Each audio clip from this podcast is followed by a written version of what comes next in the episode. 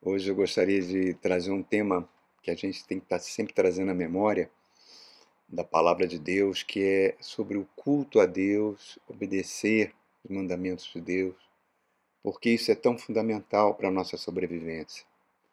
O nosso Deus é um Deus de aliança. Né? A aliança ela pressupõe um contrato de obrigações mútuas. Quando o povo de Israel vai entrar na terra prometida, Moisés faz um discurso que está lá no Deuteronômio, dizendo que a terra vai ser fantástica, aquela terra vai trazer prosperidade, vai trazer fartura, que nada vai faltar para eles, eles serão muito felizes naquela terra, desde que eles obedeçam os mandamentos de Deus, senão a própria terra iria vomitá-los, é o termo que Moisés usa e que realmente acabou acontecendo com a história do povo de Israel. E aí entendendo que nosso Deus é um Deus de aliança, nós estamos debaixo da principal aliança. Aliança que foi celebrada com o sangue do próprio Jesus Cristo na cruz do Calvário. Precisamos sempre entender a razão por que Cristo veio a esse mundo. Tem uma mensagem com esse título, eu convido você a assistir aí no nosso canal. Ele veio para morrer na cruz, por quê? Porque eu preciso entender que dentro de mim existe um poder que é anti-aliança, que é um poder anti-compromisso, que é um poder altamente deformador e destruidor, chamado pecado. O pecado destruiu a harmonia entre o homem e a criação de Deus. Deus vinha todos os dias conversar com o primeiro casal, Adão e Eva, né? E eles não eram destruídos pela glória de Deus, né? que a presença da glória de Deus, nenhum ser humano consegue sobreviver. A própria Bíblia diz isso. Por que, que eles não eram? Porque eles tinham um corpo de glória. Eles tinham a imago eles tinham a imagem de Deus. De, eles estavam, em cada conversa desse, dessa com Deus, estavam recebendo poder para dominar toda a criação. Quando eles resolvem desobedecer a Deus por uma influência do próprio Satanás, ele destrói a sua conexão espiritual com Deus e perde tudo que Deus estava dando para ele. E não só isso, dá legalidade para que Satanás pudesse agir nesse mundo como um príncipe que tem uma única missão: roubar, matar e destruir. Para que o pecado, irmãos, não, não auto-aniquilasse a raça humana, Deus teve que intervir ao longo da história humana diversas vezes para evitar o caos, pelo pecado, para que o pecado não destruísse tudo. Mesmo assim, muitas pessoas ignoram a Deus. Né? Desde Caim, a gente vê ali morte, logo em seguida assassinatos, genocídios, doenças, e o homem cada vez mais se tornando um ser egoísta, um ser invejoso, um ser violento, todo dia nós estamos vendo notícias que a gente fica estarrecido como as pessoas podem ser tão violentas. É interessante que Jesus falou que quando ele voltasse, seria muito parecido com os dias de Noé. Né?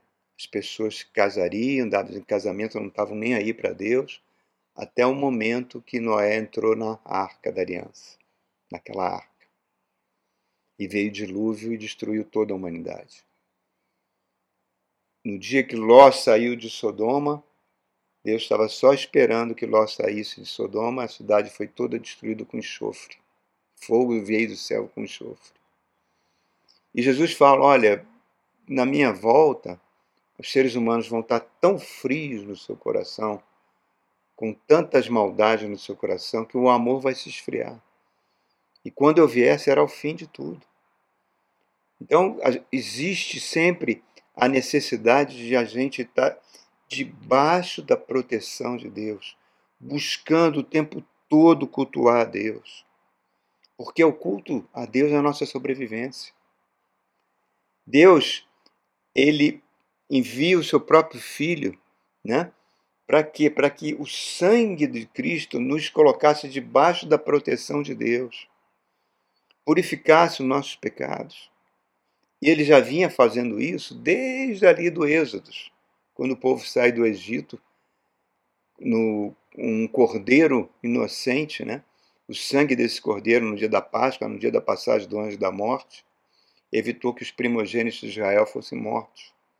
Depois, no deserto, criou-se um sistema levítico dentro de serviço no tabernáculo, onde um cordeiro, o sangue de um cordeiro, era derramado para expiar os pecados da nação, para que um inocente tomasse o lugar do pecador, porque nosso Deus é um Deus justo, ele não pode conviver com o pecado.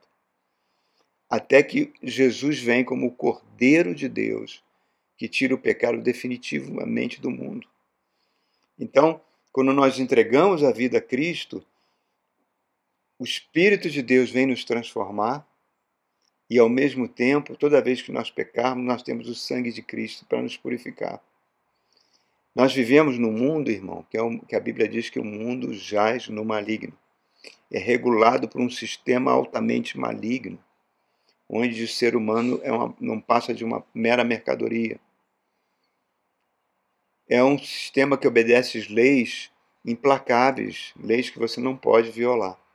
O mundo espiritual também tem leis. Se nós é, cultivarmos amor, perdão no nosso coração, lá em Gálatas, diz que tudo aquilo que a gente semear, a gente vai colher, a gente vai receber de volta. Violência, ódio, raiva, ciúme também é uma semeadura que pode trazer muita dor e muito sofrimento de volta. Então, é muito importante que a gente conheça essas leis espirituais, porque se elas forem quebradas, elas vão trazer sofrimento. Lá em Oséias 4, é, capítulo 4, Deus diz no verso 6 que o povo dele morre porque falta conhecimento da palavra de Deus. O Salmo 1 diz que o homem que medita na palavra dia e noite e tem seu prazer na palavra é como uma árvore plantada junto aos ribeiros de água. Sempre vai frutificar. E aí eu queria trazer, para ilustrar isso, a importância do culto, a importância da obediência a Deus, uma passagem que está em 1 de Crônicas, capítulo 21 com o rei Davi. É, o rei Davi, nesse momento, lá no capítulo 21, ele está no auge, no auge, irmãos, do seu reinado. Ele travou guerras fantásticas, miraculosas, que Deus interveio dando a vitória para ele. Ele estendeu as fronteiras do reino de Israel, do Egito até o Eufrates, onde ficava, onde fica o atual Iraque. Israel estava pronto, preparado para ser uma potência militar e econômica que vai acontecer com o filho de Davi, com Salomão. Então estava no auge, no auge. E Davi ainda recebe uma profecia do profeta Natan, que Deus disse que o reinado dele nunca teria fim e que o Messias sairia da sua linhagem. Seria conhecido como filho de Davi. Tudo estava dando certo, irmãos. O problema quando tudo dá certo por causa do pecado que habita em nós, a Bíblia diz lá em Provérbios que a sensação de bem-estar mata a pessoa, porque ela começa a descansar, confiar e não faz aquilo que Jesus fala, vigiar o tempo todo, irmãos, em oração. O, o espírito está pronto, mas a nossa natureza é fraca, ela ama pecar. Pois bem, a sobrevivência de Deus, do povo de Deus, irmãos, isso a gente vê desde o início, lá em Êxodo, a gente vê é ela está no culto, na adoração a Deus. A gente vê lá Abraão levantando um, andando peregrino pelas terras de Canaã, levantando altares, invocando a Deus. A gente vê lá a mesma coisa com Isaac, vê a mesma coisa com Jacó. Vê Josué colocando um altar de pedras no meio do Rio Jordão, atravessando o Rio Jordão a pé enxuto. Então, toda vez que a gente cultua Deus, Deus se manifesta na nossa vida. O culto é insubstituível. Insubstituível, irmãos. E o culto se baseia em dois pilares: na palavra de Deus pregada e no serviço que nós prestamos a Deus. Nada nessa vida pode substituir nenhum sistema político, nenhum sistema econômico, nenhum sistema cultural, artístico tem pessoas que vão achar o gospel achando que estão culturando e adorando a Deus. A adoração de Deus é feita nos locais que Deus escolheu. O povo de Israel sobreviveu a, ao aniquilamento que poderia ser perpetuado por, por potências estrangeiras como a Síria, como a Babilônia, como a Pérsia e depois como a própria Roma, ele sobreviveu porque ele cultuava Deus. E a gente vê isso na história de Israel. Toda vez que ele se afastava do culto de Deus, ele enfrentava guerras, ele enfrentava pobreza, ele enfrentava caristia, ele enfrentava fome. Inimigos invadiam a sua terra. Quando o povo caía em si e restabelecia o culto, tudo ficava. Deus vinha de forma poderosa e agia na vida dessas pessoas. E o nosso culto, ele baseia-se na pessoa de Jesus Cristo, é o nosso pilar, é a nossa pedra angular. Ele veio a esse mundo, é o Filho de Deus, morreu crucificado, ressuscitou ao terceiro dia, subiu aos céus, está assentado à direita do Pai, onde há de vir julgar vivos e mortos, e o seu reino não terá fim. É essa é a base do meu culto. É o fundamento do meu viver. Então, tendo isso em mente, irmãos, tudo isso que estava acontecendo com Davi, no auge do reinado dele, vamos ver essa passagem então de Crônicas capítulo 21. Eu vou ler os primeiros seis versos. Satanás levantou-se contra Israel e levou Davi a fazer um recenseamento do povo. Davi disse a Joabe e aos comandantes do exército: Vão e contem os israelitas de Berseba até Dan. Tragam um relatório para eu saber quantos são. Joabe, porém, respondeu: Que o Senhor multiplique o seu povo por cem, ó rei. Mas não são porventura todos eles súditos do meu Senhor? Por que, que o Senhor deseja fazer isso? Por que deveria trazer culpa sobre Israel? Mas a palavra do rei prevaleceu, de modo que Joabe partiu, percorreu todo Israel e então voltou a Jerusalém. Lá em 1 Samuel diz que levou nove meses fazendo esse recenseamento do povo. Em todo Israel havia um milhão e cem mil homens habilitados para o serviço militar, 470 mil em Judá. Joabe não incluiu as tribos de Levi e Benjamim na contagem, pois a ordem do rei lhe parecia absurda. Essa ordem foi reprovada por Deus e por isso ele puniu Israel. No verso 7 mostra que Deus não gostou disso.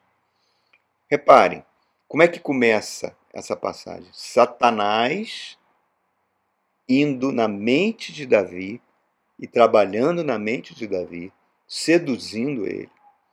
É como se ele dissesse assim: Rapaz, você está com, um território gigantesco para defender. Será que você tem homens suficientes no teu exército para defender? Vá lá, faça uma contagem desses homens. Verifique se você pode contar com eles numa situação de guerra. Mais ou menos isso aconteceu na mente de Davi. Uma sugestão que, aos olhos humanos, é uma sugestão lógica. Só que todas as batalhas, todas as batalhas, sem exceção, irmãos, que Davi venceu, foram vencidas milagrosamente por uma ação de Deus. E foi assim ao longo da história dos reis de Israel. Josafá, Asa, travaram com guerras com um exército muito mais poderosos do que, que o deles e nem tiveram que combater. E Deus aniquilou esses exércitos. O rei Ezequias também quando Senaqueribe da Síria vem invadir, acontece também uma coisa milagrosa, esse exército poderoso é destruído. Enfim, o que estava por detrás disso é que Davi estava perdendo a confiança em Deus e estava achando que aquele território tão grande que ele ganhou por alguns combates foi pela sua própria inteligência militar, pela sua própria força, pela força do seu exército. Então é assim que Satanás trabalha. Ele trabalha na vaidade do homem. Né? Ele trabalha, ele seduz, ele coloca sede de poder. Isso é uma característica do mundo, né? Por isso que a igreja, toda vez que se envolve com política, ou abre espaços no púlpito para políticos, ou coloca seus pastores para serem políticos, ela se demoniza. Ela se demoniza. Porque ela se torna amiga do mundo, e amizade com o mundo é inimizade com Deus. É muito claro, a Bíblia é muito clara nisso. Agora, é como se Satanás estivesse falando para Davi: você vai dominar isso tudo sem exército, rapaz? E ele conhece, Satanás, que na Bíblia tem 30 nomes falando sobre ele: né? dragão, Leviatã, serpente, Lúcifer, sinete da perfeição, enfim. Ele conhece profundamente as leis espirituais porque ele tentou o próprio Jesus usando as escrituras sagradas. Então, ele sabia que se Davi fizesse esse censo, ele se colocaria debaixo do juízo de Deus. E eu vou explicar daqui a pouco o porquê disso. E toda vez que a gente viola uma lei espiritual, irmãos, as consequências são terríveis. Porque é uma desobediência, a gente vai pagar o preço. E Deus nos ama, mas Ele não vai deixar de nos disciplinar. Certa vez eu vi um filme muito antigo, muito antigo mesmo. Eu era menino, chamado Os Canhões de Navarone. É uma situação que se passa, é, não sei se na Primeira ou Segunda Guerra Mundial, me desculpem. Navarone era uma cidade que tinha canhões poderosos que estavam impedindo que os exércitos aliados tomassem a cidade, que era guardada pelos alemães. Era quase impossível vencê-la. E mas havia uma represa ali perto. E os militares entenderam que se aquela represa fosse destruída, a cidade sofreria uma inundação e seria mais fácil destruir aquela cidade. Aí contrataram um especialista em demolição, em bombas. Esse homem chegou, viu aquela represa, a espessura do muro da represa era mais de 30 metros. Era uma represa extremamente segura. Esse homem olhou, olhou, fumando cachimbo, eu me lembro do cachimbo no filme, e ele foi lá, subiu naquela represa e fez um buraquinho pequenininho, pequenininho, e colocou uma pequena carga de dinamite, parecia uma bombinha de São João, e fez uma pequena explosão, puf! E nada aconteceu. E os generais ficaram revoltados com aquele homem. Rapaz, nós contratamos você como especialista, pagamos caro a você, e você coloca essa bombinha ridícula que não fez nem cosquinha na represa. E ele falou assim: ó, eu fiz a minha parte. A natureza vai fazer a parte dela. E foi exatamente isso que aconteceu aquela pequena rachadurinha foi aumentando, aumentando, aumentando, e a força das águas foi abrindo aquela rachadura e aquela represa rompeu-se e a água destruiu a cidade de Navarone. Qual o paralelo disso? É assim que Satanás age. Ele lança uma sugestão na nossa mente, aquela sugestão fica ali dentro, vai trabalhar com a nossa vaidade, com a nossa natureza, e a nossa natureza é que vai fazer o estrago. É mais ou menos assim que funciona, irmão. Então, desde Moisés, Josué, com juízes, a batalha era do Senhor, as guerras eram vencidas de forma milagrosa, porque Deus agia. A autoconfiança de Davi levou-lhe a agir. Mandou fazer esse censo para ter uma dimensão do seu poder carnal. É como se ele dissesse: Eu tenho que confiar no meu exército, não mais em Deus nas batalhas. E Joabe, apesar de ser um general que não era confiável, e que traiu Davi algumas vezes, e o próprio filho de Davi, Salomão, vai matá-lo, o próprio Joabe dizendo que ele estava cometendo um pecado. Porque havia um princípio aí, irmãos, o princípio de cultuar a Deus, o princípio de buscar a Deus, buscar Deus no culto. Davi instituiu isso. Davi instituiu o culto a Deus. Então, reparem é, quando a gente coloca confiança em homens, Jeremias capítulo 17 diz que maldito nós somos. E bendito aquele que confia no Senhor. Na minha vida, eu já cansei de falar isso aqui. É, toda vez que eu colocava na minha carreira militar confiança naqueles que estavam acima hierarquicamente para conseguir algum cargo que eu achava que eu merecia, por diversos trabalhos que eu fiz, nada acontecia. Nada. E eu me lembro que eu, quando eu me converti, há muitos anos, na década de 90, eu era gerente de vários projetos tecnológicos na, na unidade da Marinha que eu trabalhava na época. Tinha feito vários cursos. Era o mais capaz para aquilo. E mas não conseguia, não conseguia. Outros iam por critérios políticos no meu lugar. E eu ficava muito triste, decepcionado com isso. Mas eu me lembro que uma vez na igreja que eu frequentava no Rio, uma senhora que era uma coluna da igreja, uma mulher de Deus, falou: Irmão, não se preocupe, seja fiel a Deus, sirva ao Senhor aqui no culto, sirva, faça qualquer coisa aqui no culto, seja obreiro, em suma, qualquer coisa aqui no culto, mas não deixe de vir ao culto, não deixe de ser fiel nos dízimos. Ajude essa igreja aqui a, a pregar a palavra de Deus. Enfim, isso para mim virou uma regra de vida. Regra de vida, meu irmão. Nunca falei nisso, graças a Deus. Até hoje, até hoje eu continuo, graças a Deus, fazendo isso. E eu me lembro, irmãos, que naquela época eu já estava tão desanimado e eu fui fazer uma palestra, uma aula, uma aula, era uma aula de uma semana na escola naval, uma semana, eu era professor lá, é, numa semana, era instrutor de uma determinada disciplina. Era uma semana onde haviam várias palestras e o diretor da Escola Naval estava presente, era um almirante extremamente conceituado, um excelente profissional. E eu fiz aquela palestra, eu fui muito bem, muito feliz naquela palestra. As pessoas gostaram. Mais uma, tudo bem, não esperava nada além disso. Mas ao mesmo tempo eu estava concorrendo a uma vaga para uma vaga que a Marinha abriu na Inglaterra, para um curso na Inglaterra, onde vários oficiais concorreram. Eu fui um dos oficiais que concorreu. E felizmente eu consegui a melhor nota em inglês para aquela, para aquela vaga. Né? Mas esse chefe meu da Marinha, nessa unidade, esse almirante, que era, gostava muito de mim, falou: Olha, Wagner, não é o fato de você ter passado numa prova em inglês que você vai tem muitos critérios políticos nisso aí. Então não fique com muita esperança, não. Eu já tinha tantas portas fechadas na vida que eu não, não me preocupei tanto.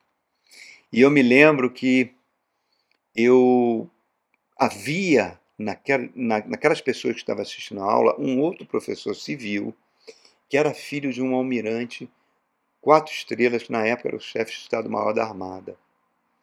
E ele falou para o pai. ele falou para o pai que a aula tinha sido muito boa, que ele ficou é, impactado com aquela aula. E aquilo deve ter ficado no coração do pai. E quando chegou os processos todos para definir quem iria para a Inglaterra, essa autoridade da Marinha viu as minhas notas, que eram maiores, e lembrou aquilo que o filho tinha dito. E eu consegui aquela vaga. Não fiz esforço nenhum, irmão. É Deus que faz, é Deus que toca o coração do rei. A Bíblia fala isso. Que Deus, quando se agrada do caminho de alguém, ele muda o coração de um rei, de uma autoridade, assim como ele muda o curso de um rio. Então, eu estou dizendo isso para você para mostrar que Davi era assim, ele confiava tremendamente em Deus. E mas mesmo assim resolveu fazer esse censo. Não havia problemas em ele fazer o censo, irmão, sabe por quê? Porque lá em Êxodos, capítulo 30, do verso 11 ao 16, eu não vou ler para você aqui, mas você pode ler na sua casa. Deus dá uma instrução para caso o rei quisesse fazer um censo. Ó, você vai, pode fazer o censo. Tudo bem.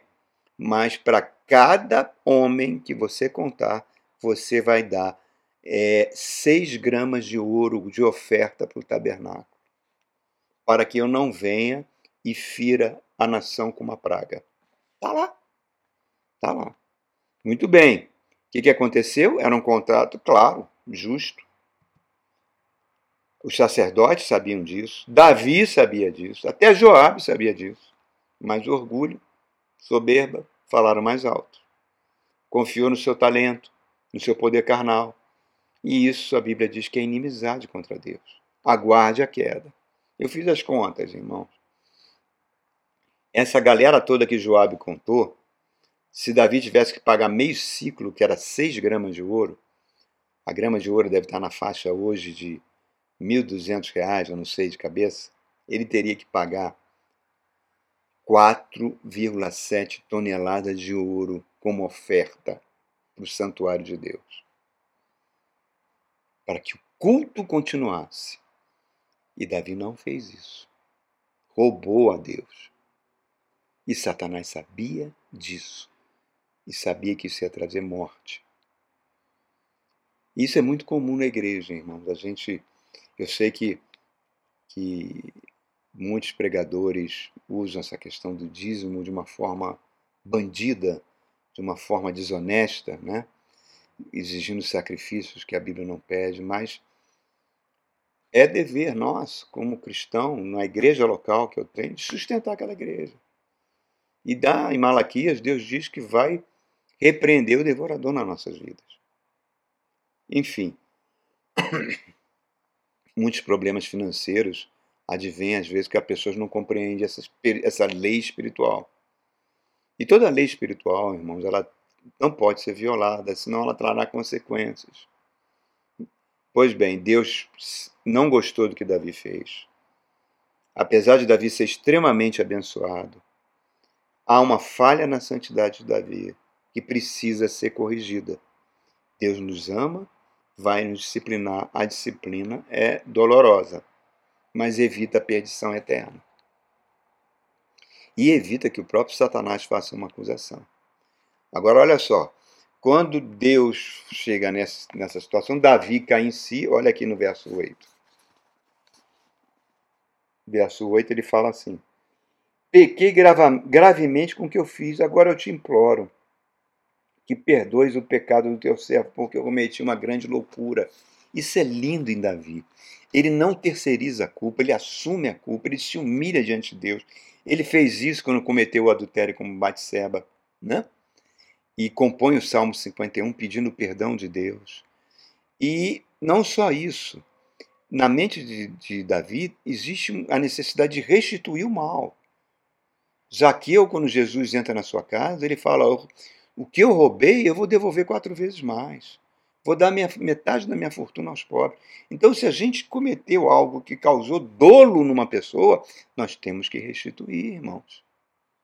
Seja dinheiro, seja algo material, isso precisa ser restituído. E ele fala, ele, Senhor, me puna. Quer dizer, não há, não há arrependimentos sem confissão de pecados. Não há, só podemos ser perdoados por Deus se a gente se arrepender. A gente precisa confessar o pecado e deixar o pecado de lado. Adão culpou Eva. Ah, a mulher que tu me deu que me fez desobedecer. Davi, não, não, eu fui eu mesmo. Eu assumo essa culpa, eu não terceirizo a culpa. Ele depois vai ter problemas com seus filhos, problemas graves, porque muitas vezes ele não entrou como pai disciplinador e permitiu que a culpa daquele adultério fizesse ele passar a mão na cabeça de várias situações gravíssimas que geraram morte na família. E aquela, eu vi aquela série da HBO, é uma série pesada, mas ela é uma série muito interessante também, porque ela mostra o desajuste das famílias americanas num, numa cidade norte-americana, e os filhos completamente desajustados, entregue a uma sexualidade depravada, entregue a um consumo de drogas e um desajuste tremendo, quase total naquela comunidade, que claramente deve estar acontecendo no país como um todo. Por quê? Porque a presença dos pais, você via em cada daqueles jovens do filme, a série é muito boa, muito é, é muito respeitosa no trato disso. Todos tinham problemas de desajuste no casamento, eram filhos de pais divorciados. Então, reparem, tudo isso, irmãos, é, é, mostra que a gente precisa o tempo todo de cultuar a Deus, o tempo todo de estar debaixo do mandamento de Deus, senão a, gente, a nossa natureza leva a pecar e isso é comida do próprio Satanás, do próprio demônio, se alimenta do nosso pecado. Davi vai orar pedindo purificação. Do verso 9 ao verso 12, você depois pode ler, Deus manda o profeta Gad a Davi e diz: Olha, você vai ter três castigos para você escolher. Tá? Eu acho que eu vou até ler aqui para vocês esses castigos, rapidinho. De 9 a 12, ele falou assim: Você vai ficar três anos de fome, ou três meses fugindo dos seus inimigos, perseguido pelas espadas, ou três dias de praga debaixo da espada do Senhor. Escolhe. Davi fica numa situação tão difícil, irmãos, que todas as três situações eram muito difíceis. Mas ele fala: olha, eu prefiro me colocar nas mãos do Senhor, porque o Senhor tem misericórdia. Que me colocar nas mãos dos homens, que os homens não têm misericórdia. Então Deus manda um anjo para destruir a cidade de Jerusalém. E o anjo saca da espada. Quando ele saca da espada, 70 mil pessoas na cidade morrem de praga. Davi viu o anjo lá no, no alto de, uma pequena montanha, né, que é a eira de, de um jebuseu, de um, de um homem que não era israelita chamado Araúna, que era dono daquela propriedade. Ele viu o anjo entre o céu e a terra voando, com a espada levantada, e as pessoas morrendo de praga. Aí Deus fica com pena, com misericórdia, fala: chega, basta. Davi pede para morrer no lugar do povo diz que a culpa era dele, a culpa não era do povo. Ele continua clamando perdão de Deus, o sofrimento que estava passando ali naquele momento. Mas aí Deus para com a praga e o anjo dá uma ordem para Davi: Davi, nesse lugar aqui, você vai levantar um culto a Deus. Você vai levantar um altar a Deus aqui, para cultuar a Deus nesse local.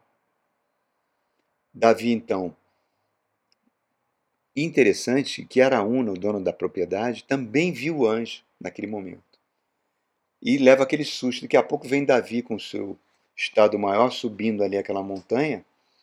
E quando ele vê o, o Araúna, vê o rei chegando, ele se prostra aos pés de Davi e, fala: Rei, o que, que o senhor quer comigo aqui nesse lugar? Davi fala: Olha, eu quero comprar essa esse terreno aqui para levantar um altar ao Senhor.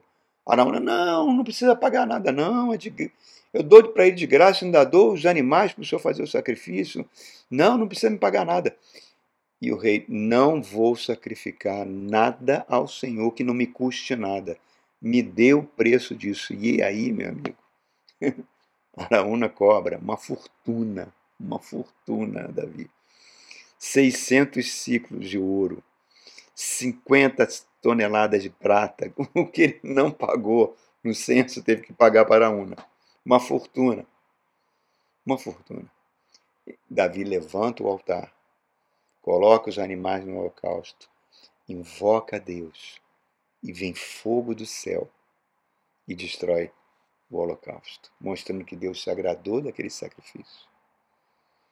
Houve uma época na história de Israel que o povo ignorou tanto a Deus se tornou tão idólatra na época do rei Acabe que o profeta Elias tem um confronto com os profetas de Jezabel, né? profetas que faziam sacrifícios humanos. E o povo tinha desviado de Deus. E eh, Elias faz uma proposta: vamos fazer o seguinte para o povo, vira para o povo, vamos ver quem realmente é Deus. Se é Baal ou se é o Senhor. Faz eles levantarem um altar aqui, clamarem a Baal. Se vier fogo do céu e destruir o holocausto, Baal é Deus. Se for o Senhor que fizer isso, o Senhor é Deus, vocês topam? O povo, lógico, topamos, pode fazer. E aqueles 500 profetas de Baal clamando, dançando, horas e horas, nada acontecia. Elias falava: Olha, vai ver que Baal está dormindo, Baal está viajando, clame mais alto tal. Até que o momento que eles ficam cansados, então Elias, agora vamos clamar ao Senhor. Só Elias ainda jogou água em cima do holocausto, abriu um buraco, encheu de água para aqui para mostrar que se o fogo caísse do céu e queimasse o holocausto, já seria algo sobrenatural. E ele invoca o nome de Deus e o fogo cai do céu, mostrando que o Senhor é Deus. E o interessante é que o altar do Senhor estava totalmente, irmãos, destruído. As pessoas não cultuavam mais a Deus, não ligavam mais para Deus. E Elias teve que pegar o altar destruído, pedra por pedra, e reconstruir o altar, para que as pessoas voltassem a adorar a Deus. Essa história de Davi é tão linda, irmãos, que essa era de Araúna vai ser o local onde vai ser erguido o primeiro templo de Israel pelo filho de Davi. No capítulo 22 de Crônicas, Davi vai todo o ouro que ele acumulou no seu reinado, toda a prata, bronze, madeira, ele doa tudo para a construção do templo. Salomão vai erguer aquele templo de forma belíssima para cultuar a Deus. Davi já tinha trazido a arca de Gibeon para Jerusalém. A arca vai ser levada para dentro do templo. Esse templo vai durar alguns séculos. Depois os babilônios vão destruir o templo completamente e levar o povo para o exílio. 70 anos depois, esse povo volta em três levas com Zorobabel, com Esdra, com Neemias, e reergue o templo. Mas bem humilde, bem simplesinho. Nada a ver com a glória que esse templo tinha antes. Aí, mais ou menos uns 30 anos antes de Jesus nascer, levanta um rei, um rei idumeu, não era judeu, chamado Herodes, o grande, que Roma coloca no poder. E ele pega esse pequeno templo e transforma numa maravilha da época num templo extremamente suntuoso, que foi quando Jesus nasce, ele ia a esse templo ensinar, na entrada ali do templo para o povo, e falou que não ficaria pedra sobre pedra naquele templo. No mesmo lugar, na eira, ali na eira de Araúna. E os romanos 70, no ano 70 vão destruir esse segundo templo, e hoje lá em Israel, o Instituto do Templo tem dinheiro suficiente para levantar o terceiro templo. Só que está naquele local da mesquita dourada dos muçulmanos. E se caso se eles botarem aquela mesquita abaixo, teremos uma guerra terrível no mundo. Mas quem vai construir o terceiro templo vai ser o próprio anticristo. Porque não cabe mais sacrifício, Jesus foi o último sacrifício. Então, irmãos, só vamos sobreviver nesse mundo cultuando a Deus, obedecendo a sua palavra. É essa é a síntese dessa mensagem que eu queria passar para você. Culto e obediência. Porque nós estamos em aliança com o nosso Deus. Nós precisamos. Cada domingo que você vai à igreja do Senhor, não existe compromisso mais importante do que esse, irmãos, para você receber a palavra, ser fortalecido, crescer diante de Deus. Proteja a sua igreja local, Sirva na sua igreja local. Apoie o seu pastor na igreja local. Se ali tiver o evangelho verdadeiro, irmão, você não precisa ir para outro lugar, não.